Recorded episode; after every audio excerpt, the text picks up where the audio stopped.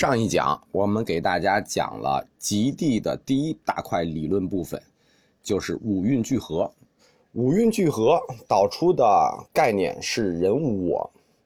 那么法性空是由什么概念导出来的呢？这就是极地里的第二大部分——十二因缘说。十二因缘说又叫缘起论，它是佛教的一套独创理论。佛教立宗以来。每五百年，所有的概念会为之一变，基本上会把前期所有的理论推倒，包括人生是苦这么基础的概念，在大乘里都有含混的否定。但有一个事情从来没被推倒过，就是因缘说。不光因缘说没有被推倒，它甚至被宣称为整个佛教大厦哲学理论的基石。因缘说的基本命题是。此有故彼有，此起故彼起，是什么意思呢？就是说这个世界就像河流一样，浪花是因为这里起来，那里就下去；这里起来，那里就下去。所有的事物都是普遍联系的，它没有孤立的存在。任何的事物都处在一种生灭变化里头，它没有永恒不变的事物。往核心说。缘起说的意思就是说，这个世界是运动的，不存在永恒，只存在刹那。在早期的佛教经典里头，“缘起”这个词和佛法这个词，或者说“法”这个词是同位格的词。有一句接语是这么说的，叫“若见缘起，便见法；若见法，便见缘起”。所以，佛经。就把缘起的本性直接定义成了佛法。佛教的这一学说，就是世界的事物是运动的，在当时是具有革命性想法的。它实际确实反映了客观事物的这种普遍状态，就是我们今天用今天的哲学思想回头看，说太先进了，它反映的也是实在，但是。能否把这种运动观完全应用于人生呢？这个实际是非常值得商榷的一件事情。我们在这里提一下无畏大师的宗教框架概念。无畏大师是这么认为的：宗教框架分四个，就是历史的宗教、文学的宗教、神学的宗教和哲学的宗教。宗教就像一张桌子，它必须有四条腿才能站住。它分别是历史、文学、神学和哲学。所以说，很多时候一些宗教信徒在讨论问题的时候会很纠缠的原因，就是他们没有分清宗教框架里头的四个腿儿。他们经常会用神学的观点去纠缠哲学的观点，或者用文学的观点去纠缠神学的观点，就是他们把宗教框架里的四部分给搞混了。任何一个宗教，这四部分应该划分的非常清晰。我们要清楚哪些是历史的佛教，哪些是文学的佛教，哪些是哲学的佛教，哪些是神学的佛教。因为在宗教方面，很多佛理只要一沾上神学，信徒们就不让讨论了。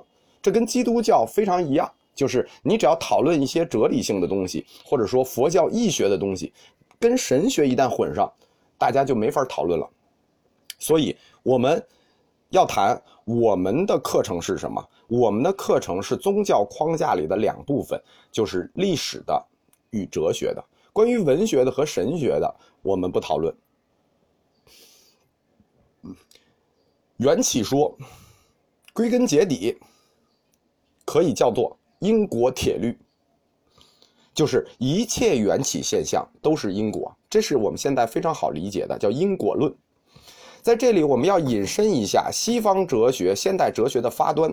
西方哲学现代的发端是英国哲学家休谟的，叫做休谟之问。休谟之问就提到了因果论，是什么呢？就是说因果律到底是客观的还是主观的？佛教的缘起论是这么回答的：因果律是铁律，是客观的。就是说，它不以主观变化，但是这里头忽略了一件事情：如果因果律是客观的，是无为法，是恒，是不变，那法性就不空了。而且，这个世界上所有事物的联系，只有因果律一种吗？难道就不存在偶然和自然的可能吗？比如人类，他会得癌症，癌细胞就是正常细胞在分裂的时候一种非常偶然的变异，这种变异是不可知的。那这种偶然是不是一定要捆在一个因果律里呢？所以，佛教的神学化就是因为因果律的非客观性。什么意思呢？就是他有的时候要把两件毫无联系的事情，或者是偶然的事情，一定说成因果关系。这样就不是因果的客观性，而是因果的主观化。这种主观化的认知，最后就推出了佛教的轮回报应的教义。十二因缘说是用缘起来解释一个人人生的本质和流转的过程。我们谈到集体，集体就是所有对人生苦及本质。及原因的整体分析的大成者及大成者，而十二因缘说就是这里的整个理论基石。这十二个概念，它前后形成一系列的链条，就是一环扣一环，一环扣一环，一环扣一环。在历史上也有五因缘说、九因缘说、十因缘说，方法都一样，就是一环扣一环。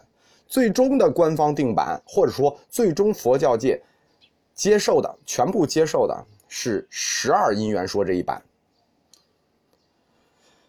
从因推到果的推导方法，在佛教里叫做顺观；如果从果倒推到因的观点叫逆观。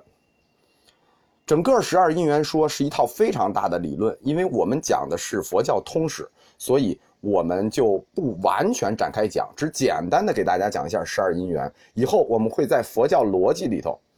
给大家仔细展开十二因缘的这个环节。我们现在简单的给大家就逆观的方法推导一遍十二因缘。长阿含经的大方便经里头有一套完整的推论，我把这套推论翻译给大家，因为它全部是古文的，然后给大家讲解一下。十二因缘逆观的第一条叫老死，老死是什么呢？人生的终结。那老死的原因是什么呢？是生，所以第一环叫生是死缘。那第二环来了，那生是什么的原因呢？佛经里说有是生缘，这里的有，我要给大家讲一下，佛教里大量的词和我们汉语里实际理解的意思是完全不一样的。这里的有也是一个专有的佛教词语定义，有就是你前世所有让你生到今世的理由的总和，就是生你的理由。这个生你的理由，你前世所有的因缘的理由总和就是有，所以有是生缘。第三条是什么呢？因为有已经是生缘了，那什么又是你前世生到今世的总和呢？取是有缘。取是什么？就是因为你前世里对你的人生和你的这个欲望，无限热切的追求，造成了各种的报应，各种业报，而这种业报就是你所有的理由的总和。所以，所谓取，就是追求，就是追求，取是有缘。那什么又是取缘呢？什么导致了你的前生如此热切的追求呢？OK。很显然，爱是取源，因为你爱，这个爱，它指的不是一个情感词，是指的性爱和食欲，引申为一切的贪欲。我们后期会给大家分解一下，佛教对欲，把性欲和食欲看在同等重要了一种一种欲望，所以断欲不光是断性欲，还要断食欲。那么，什么又导致了你对爱的追求呢？受是爱缘，这个受是指你的感受，比如苦受、乐受、不苦不乐受。它泛指你前世里头一切人的生理和心理的享受，就是享受导致了你去爱。那什么又导致了你的享受呢？就是受是爱缘了。那什么是受缘呢？处是受缘，接触了，所以你才享受了。所以处是受缘，这样就讲到了第六支。